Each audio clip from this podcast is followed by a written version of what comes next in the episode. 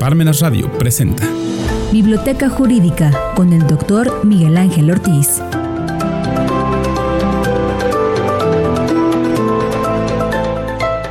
Buenas tardes, señores y señores. Sean ustedes bienvenidos a Desde la Biblioteca de Miguel Ángel Ortiz Cabrera. Estamos en parmenasradio.org. Fíjense que el segmento de hoy lo hemos intitulado Nada es verdad, nada es mentira, todo es del color del cristal con que se mira. Inconstitucionalidad del padrón de usuarios y el rosario de delitos del señor Alejandro Hertz y otros que nos brincaron por acá. Vamos a empezar. La razón por la cual hemos iniciado con el verso este significa o proviene del hecho de que hay un señor que se, que se llama Scott Pearson, que es un armero extraordinario en la Unión Americana. Él, para evitarse el juicio, porque fue juzgado ya por una corte en los Estados Unidos, se declaró culpable. O sea, no quiso entrar al litigio, se declaró culpable y lo condenaron a 12 años de prisión. Ahora, ¿qué tiene que ver eso con nosotros? Muy sencillo. Este señor, por su mm, habilidad en el manejo de las armas, las compraba por piezas, las armaba, pero les borraba la serie y entonces las vendía a los principales cárteles del país y obvio no los podían identificar, no sabían de dónde venían las armas, porque las empresas como Ruger Smith Wesson o algunas otras que son las fábricas de armas de Estados Unidos no las tenían registradas. Entonces, este señor fue condenado a 12 años, pero con el sistema norteamericano no dudo que en cualquier momento se acoja al plea bargaining si no es que ya lo hizo. ¿Dónde está eso? El plea bargaining está en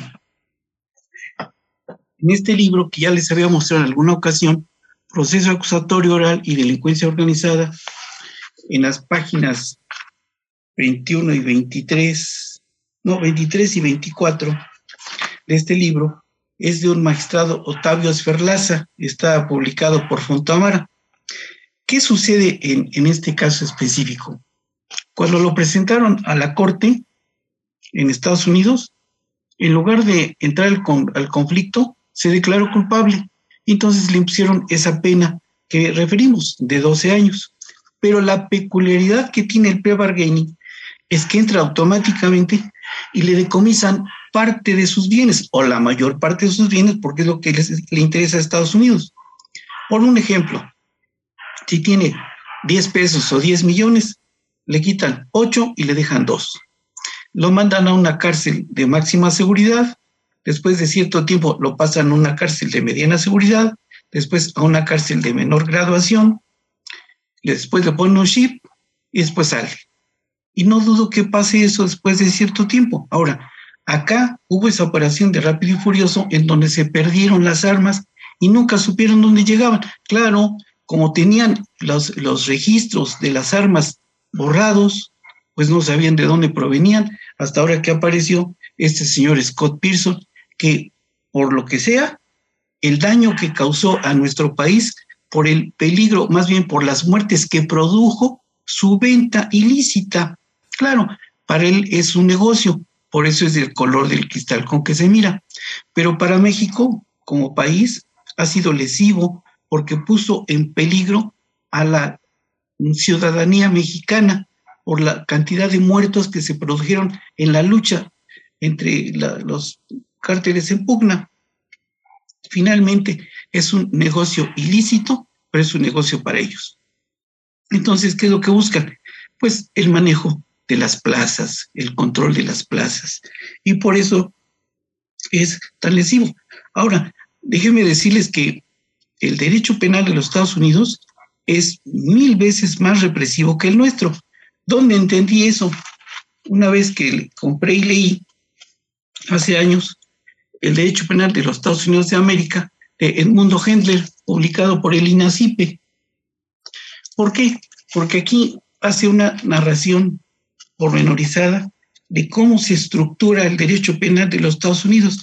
Y eso me permitió tener una idea vaga, pero correcta, de esto porque tiene cantidad de cosas que son aplicables allá, pero hay que, hay que leerlo para entender cómo se aplica ese derecho. También me fue muy útil para entender ese derecho el libro Una introducción al derecho de los Estados Unidos. Aquí está, de Peter Hay, Butterworth Publishers.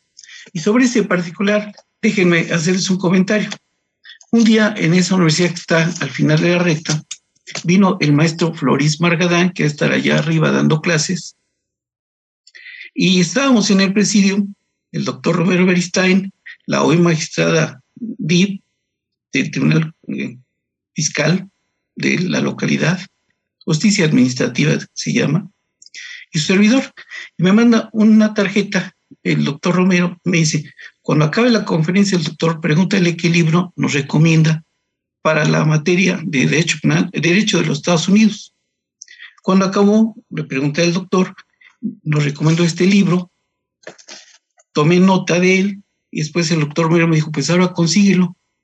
Busqué en todas las librerías del país de prestigio y no conocían ni la editorial, bueno, ni el, ni el título ni el autor.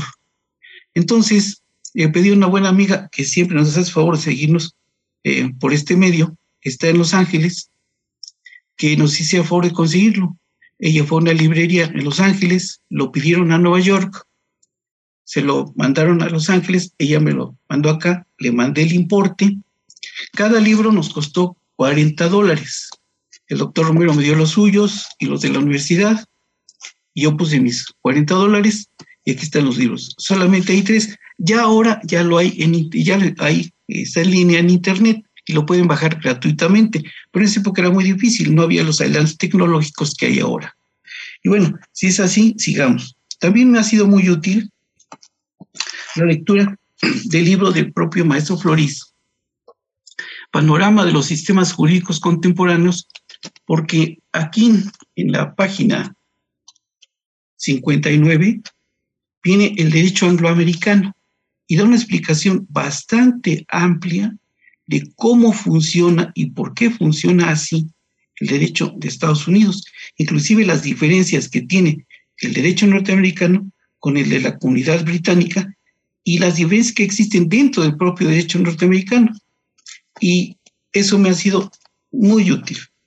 También fíjense que el libro del doctor José de Jesús López Monroy, que es una joya, porque explica la evolución del derecho de los Estados Unidos y fue su tesis doctoral. Ya van ahora en la quinta edición, él lamentablemente ya falleció. Eh, a mí me, todavía este libro es de la tercera edición, pero ahora ya van en la quinta. Espero que desde la gloria esté disfrutando al ver que sus alumnos seguimos nutriéndonos del esfuerzo académico que él realizó. El libro es valiosísimo, aquí está. Si alguien tiene interés, sobre todo aquellos eh, autores o seguidores de la corriente del sistema acusatorio adversarial, no les haría daño leer este en toda su dimensión para que capten en su exacta eh, dimensión y para que veamos cómo y por qué ahora nos introdujeron a un sistema que no es el nuestro y nos está costando trabajo entender esto por la razón que esgrimimos en la sesión anterior. Aquí está el libro, este. Es una de las glorias del derecho en México. Hay un salón en el posgrado en la, Universidad Autónoma de Tlaxcala y otro salón en la licenciatura en la Universidad Nacional Autónoma de México que lleva su nombre, igual que, igual que el del maestro Floris Margadán. Si es así, ya entendimos entonces por qué el derecho penal y el derecho de Estados Unidos tiene ciertos grados de complicación. Por otro lado, fíjense que quisiera comentar eh, que el señor García Luna, bueno, GGL, porque registró su nombre, pues ahora en la próxima eh, audiencia que tiene eh, programada para octubre de este año, no sé qué vaya a suceder. Lo que sí sé es que el que debe estar temblando es el señor Felipe Calderón Hinojosa y el señor eh, Enrique Peña Nieto. La razón, aquí hay unos libros de estos señores eh, porque estaban vinculados con el crimen organizado. Hay que leer este libro, El licenciado, aquí está, este señor J. Jesús Lemus, este otro libro de Jaque Peña Nieto, que se, está, se va a presentar en Los Ángeles por el propio autor, y otro de él, que aquí está, y la razón por la cual eh, me atrevo a pensar que debe estar preocupado el señor eh, Peña Nieto es porque en este libro, Las amantes del poder, en la página 31, comenta una amante que tuvo, una señora Marisa, que sabía que estaba involucrado con el crimen organizado desde que era gobernador del estado. Está en la página 32. Y eso le causaba mucha zozobra, mucha angustia a la señora, a su primera esposa. La segunda no, porque lo que le interesaba era la riqueza, pero a la, a la primera esposa sí lo tenía muy preocupada. Entonces, este libro también, cuando lo fui a comprar, había en esa tienda del Buito aquí en la Dos Poniente, Dos Oriente, había, no sé, 500 ejemplares. Cuando regresé con mis alumnos que vinieron de Chiapas, y ellos no me van a dejar mentir, porque les llega esta emisión, no había uno. Conseguimos uno en una eh, otra librería y ya usado. Y entonces ellos se dieron a la tarea de pues prestárselo entre ellos para entenderlo. Pero desde entonces ya se sabía que este señor tenía la cara muy sucia. Hay otro libro que está por acá, el Señor de la Muerte, que está aquí, el señor Francisco Cruz. ¿Por qué este debe estar preocupado el señor Felipe Calderón? Porque resulta que encontraron la computadora del señor Genaro García Luna, bueno, GGL, y resulta que tenía eh, mensajes encriptados, pero lograron descifrarlos y ya se los hicieron llegar al juez Brian Cogan. Entonces, con eso, en, ese, eh, en esos mensajes, está la relación pormenorizada del dinero que él había captado y que había, le había entregado al señor Felipe Calderón, bueno, FCH.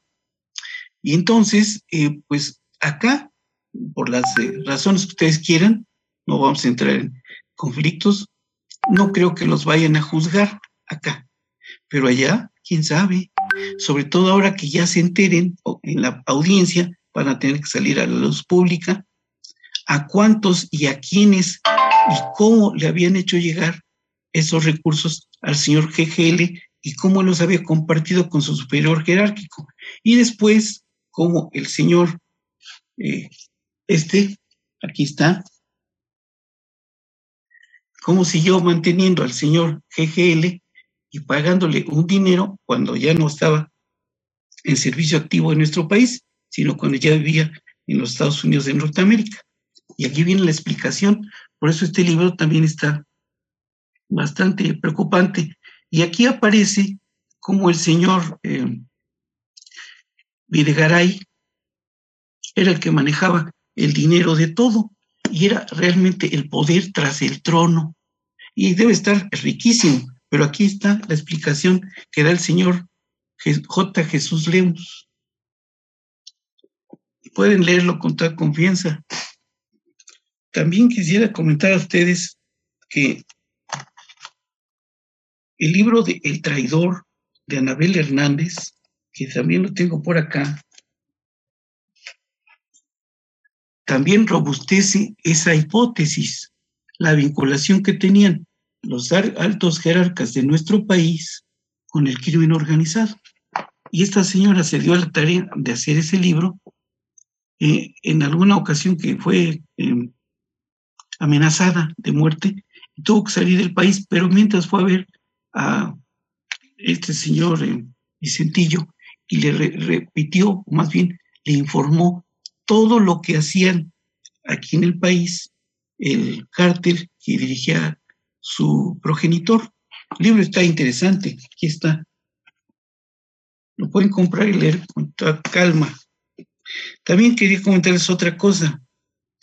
Resulta que el señor Juan Orlando Hernández, ¿quién era el señor Juan, Juan Orlando Hernández? Es un expresidente de Honduras, pero este señor ya fue extraditado a los Estados Unidos de Norteamérica y lo refirió eh, la semana pasada el vocero de la Casa Blanca. Y uno de los cargos que le imputan al señor Juan Orlando Hernández es que financió la campaña presidencial del 18 al 22 en su país. Pero eso me hace pensar que si eso pasó acá, allá, ¿qué no pasó acá? Y con razón no encontraban al señor Joaquín Guzmán Loera. Pues no, no lo encontraban porque había contribuido a esa circunstancia. Pero acá no lo van a procesar de ninguna manera, pero allá no sabemos qué pueda pasar. Hay que estar pendiente de la evolución de los acontecimientos que haya en, el próximo, bueno, en octubre de este año. Entonces veremos qué podría suceder y si pudiera librarse un orden de aprehensión que sería de mucho ruido para allá y para acá. Bueno, otra cosa que les quería comentar es que el, mientras en nuestro país no haya una auténtica democracia y que no haya publicidad, reciprocidad, transparencia y de cuentas, tal como lo dijimos la semana pasada, nuestra democracia es de papel. ¿Dónde está eso? En este libro del doctor César Cancino y del doctor César, no, es César Cancino e Israel Covarrubias. Es una compilación de un congreso que hubo de ciencias políticas y tiene cosas muy interesantes, pero muy interesantes. A ella concurrió el ministro Cosío, y aquí está el artículo que le publicaron al ministro Cosío. También quisiera contar a ustedes que hay otra cosa que me apareció por acá. El rosario de delitos que cometió el señor Hertz Manero y lo acusan, según una revista que está aquí, que se publicó el domingo pasado, está en la página 10. ¿Por qué? Porque de acuerdo con los delitos que cometió el señor, él se sirvió de la institución que dirige en su beneficio y le estaba impedido para hacerlo. Y lo acusan de algunos delitos. ¿Lo acusa quién? El señor eh, Scherer Ibarra. Y al parecer los mm, delitos o los tipos penales que le imputan son tráfico de influencia, asociación delictuosa, lavado de dinero, etc. Y por esa razón se me hace importante mm, leer, o más bien leer unos libros que ya había leído hace años. Este del doctor Díaz Aranda, que es, ya va en la, no sé, quinta edición. El libro es muy bueno, muy bueno. Derecho Penal Parcial, para que pueda, pueda no entender la evolución del rosario de delitos que cometió el señor Hertz Manero. Este, aparte de este delito, uno un gran amigo mío que lamentablemente se nos adelantó en el viaje sin retorno, el doctor Carlos Daza Gómez, Teoría General del Delito.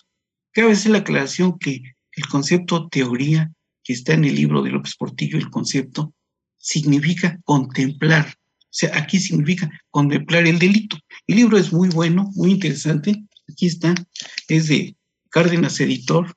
Aquí está.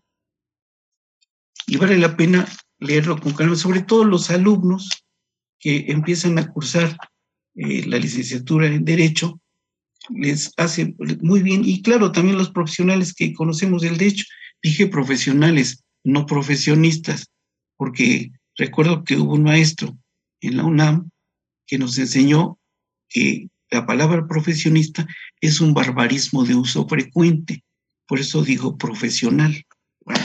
Aquí está el libro del doctor Daza, que también es altamente recomendable para ver lo que cometió, o los, los ilícitos que, que, cometió el señor Hertz Manero. También el libro de otro de mis grandes maestros, el doctor Eduardo López Betancourt, que era el presidente del comité de tesis del doctorado por lo menos mientras yo estuve por allá, y ahora tiene por ahí un problemilla, y fue destituido, pero es un hombre muy inteligente, era muy exigente. Si pasaba uno con él, con el doctor Franco Guzmán y con el doctor Carrancay Rivas, era uno cuasi doctor. Si no, hasta ahí llegaste. De los 170 o 150 que estábamos al comité de tesis, hasta el momento, hasta donde yo eh, tengo noticia, teníamos grado solamente 20. Los demás se fueron quedando en el camino. Pero este libro está muy bueno, maneja cosas muy interesantes, desarrolla la teoría del delito de una forma muy, mm, es muy de fácil comprensión para el alumno. Y él era un extraordinario jurista. Tiene también otro libro que me ha sido muy útil, que lo tengo aquí en línea, El amparo en materia penal. Lástima, ese pues no se los puedo mostrar porque está en línea. Y bueno, también les quería comentar que le han estado imputando, o se ha soltado por ahí, eh, se ha hecho mucho ruido respecto del el delito de traición a la patria por los señores diputados que votaron en contra. Este es un delito muy complejo, no es sencillo. Eh, su, arranca, fíjense nada más, en el paso de las Termópilas, en el año 480, en la guerra entre Grecia y Persia. Y nuestro país se castigaba entre los mayas con pena de muerte. Después se apareció en el código de 29, el de 31 y hasta el de la fecha, el actual, en el artículo 123 del Código Penal Federal. Y en el libro del doctor López Betancourt, Delitos en particular, el tercer tomo, aquí está, hace una relación muy pormenorizada del delito de traición a la patria. Y todos esos señores, los periodistas que no saben derecho y por eso se atreven a opinar en una forma inconsciente, pues ojalá y tuvieran oportunidad de leer este libro para que dejen de decir eh, tantas tonterías. Eh, el derecho siempre, ya como lo dije en alguna emisión anterior, nuestra vida está regulada por el derecho. Y tan es así que ya dimos el ejemplo en aquella ocasión, lo doy por repetido, no tiene caso volver a insistir sobre él, pero aquí viene una breve reseña de la historia universal del delito de traición a la patria. Está en la página 17 y va aquí desarrollándolo paulatinamente hasta nuestros días.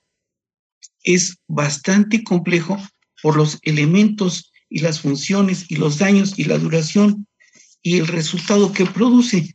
Entonces, si esto para algún abogado es de cierto grado, representa un cierto grado de dificultad, imagínense para los periodistas que nada más oyeron hablar del delito, no tienen ni idea y por eso hablan de lo que no tienen ni idea. Es un delito muy complejo. Pero aquí están para que los periodistas que no saben derecho, aquí está. Es el tomo tercero.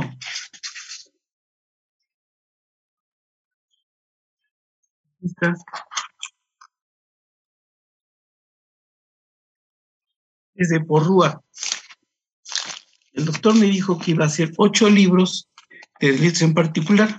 En lo personal, su servidor solamente tiene tres pero no dudo que ya se hayan publicado algunos más. Dentro del rosario de delitos que se imputarán al señor Hertz Manero, no creo que lo puedan destituir tan fácilmente.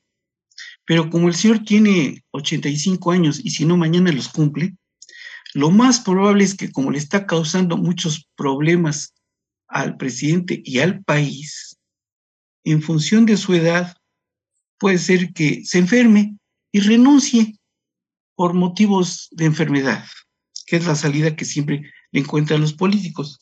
Pero aunque sea así, de cualquier manera va a enfrentar esta acusación que le hace el señor Julio Scherer Ibarra.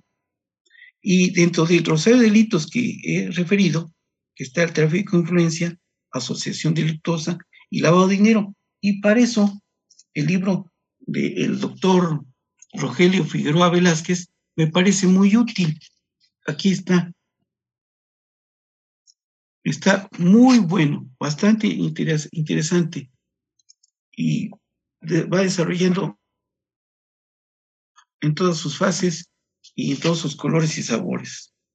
También quería comentarles que vi un programa de los periodistas, estos señores Alejandro Páez y el señor Álvaro Delgado, que lo que dicen me parece bastante sensato.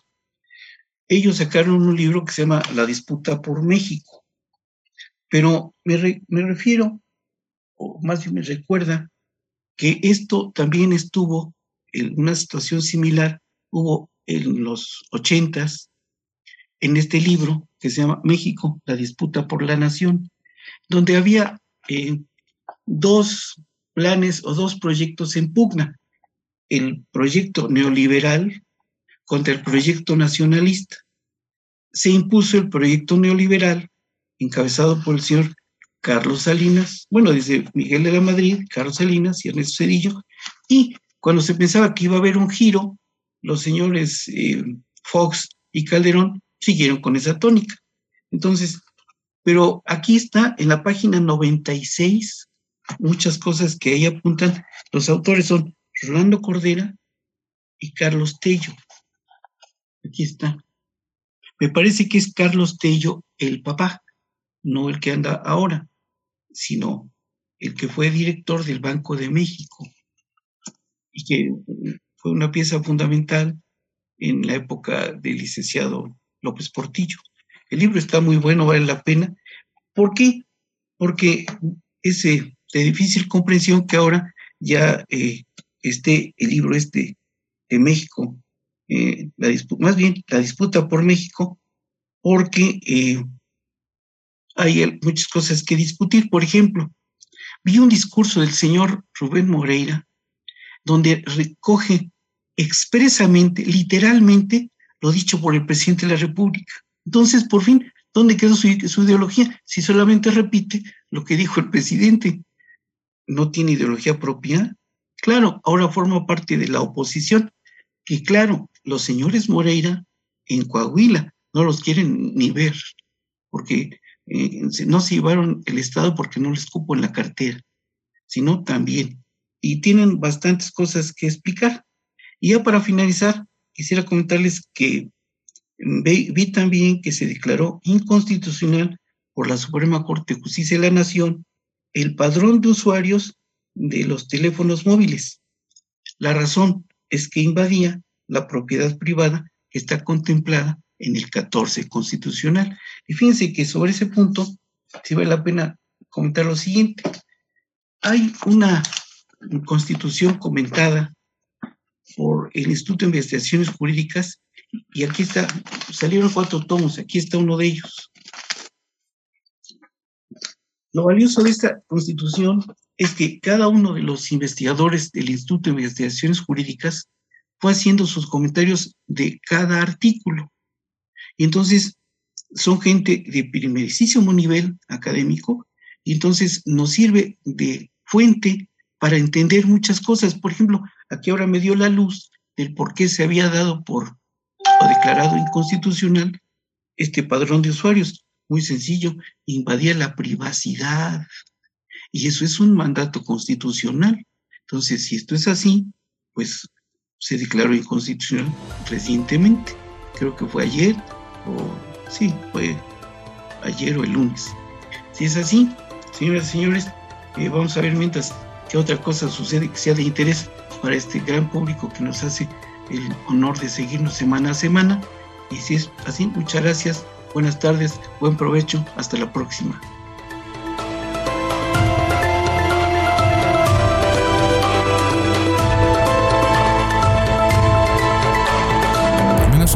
Presentó Biblioteca Jurídica con el doctor Miguel Ángel Ortiz.